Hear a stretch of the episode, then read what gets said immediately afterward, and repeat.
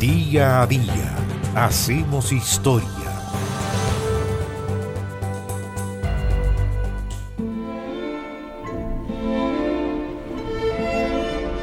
En Florencia, el 8 de julio de 1956 murió el escritor italiano Giovanni Papini.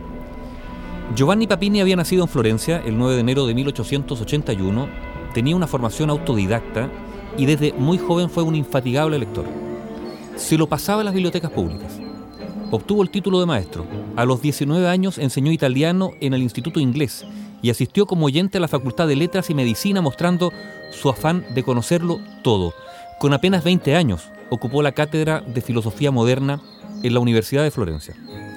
En el año 1900 formó junto a dos amigos una asociación de espíritus libres, individualista, anárquica e idealista. Y tres años después, ese grupo ideó la línea de la revista Leonardo, que fue fundada por Giovanni Papini y que tenía como puntos de referencia a Nietzsche y Steiner. Se proponía esa revista derribar la cultura académica italiana, y de hecho Leonardo se convirtió enseguida en un instrumento de lucha contra el positivismo que imperaba en el pensamiento filosófico italiano. Siempre en 1903, comenzó a escribir en la revista nacionalista El Reino y en paralelo, ya en 1902, había sido nombrado bibliotecario en Florencia. En el año 1907 cerró la revista Leonardo y publicó su primer libro filosófico, que se tituló El crepúsculo de los filósofos. En 1911 fundó otra revista, El Alma, y dos años después, otra que se llamó La Cherva, que se convirtió en la voz del futurismo florentino, donde se defendían las tendencias futuristas de Filippo Tommaso Marinetti. Agnóstico, anticlerical, pero no obstante siempre abierto a nuevas experiencias espirituales, la actividad periodística le permitió a Giovanni Papini dar rienda suelta a su afición de sorprender y escandalizar a los lectores y también de arremeter contra personajes más o menos famosos. Era un provocador, un alma iconoclasta, libre y crítica que a partir de sus profundos conocimientos arremetía contra lo establecido. Su primera obra narrativa fue Un hombre acabado.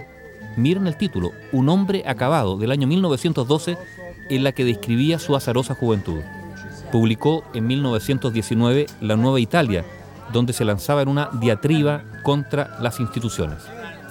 Pero Giovanni Papini, afectado por la dura experiencia de la Primera Guerra Mundial, que sumió a Italia en un periodo de gran pobreza, en el año 1921 se convirtió al catolicismo, empujado por la necesidad de encontrar certezas definitivas y absolutas.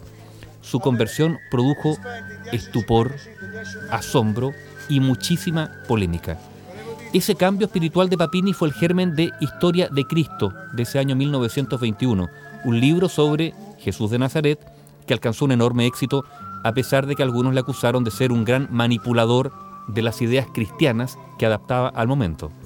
En esa misma línea, caracterizada por una heterodoxia que irritaba por igual a ateos y creyentes, escribió San Agustín, Gog, El Diablo, Carta del Papa Celestino VI a los hombres.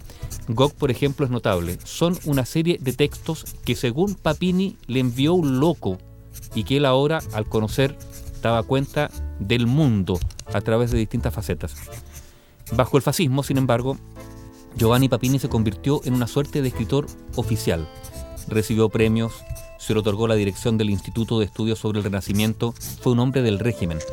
Y por lo tanto los últimos años de Papini fueron particularmente duros. Italia había salido del fascismo y no se le perdonaba su proximidad con ese régimen. A los 72 años, ya ciego, dictó a su nieta El Diablo, ese libro que fue objeto de grandes discusiones y controversias. Su último libro fue Juicio Universal, una obra fuera de lo común. Papini, casi privado de los sentidos debido a una enfermedad, fue dictando trabajosamente las palabras una a una a su nieta Ana Paskowski.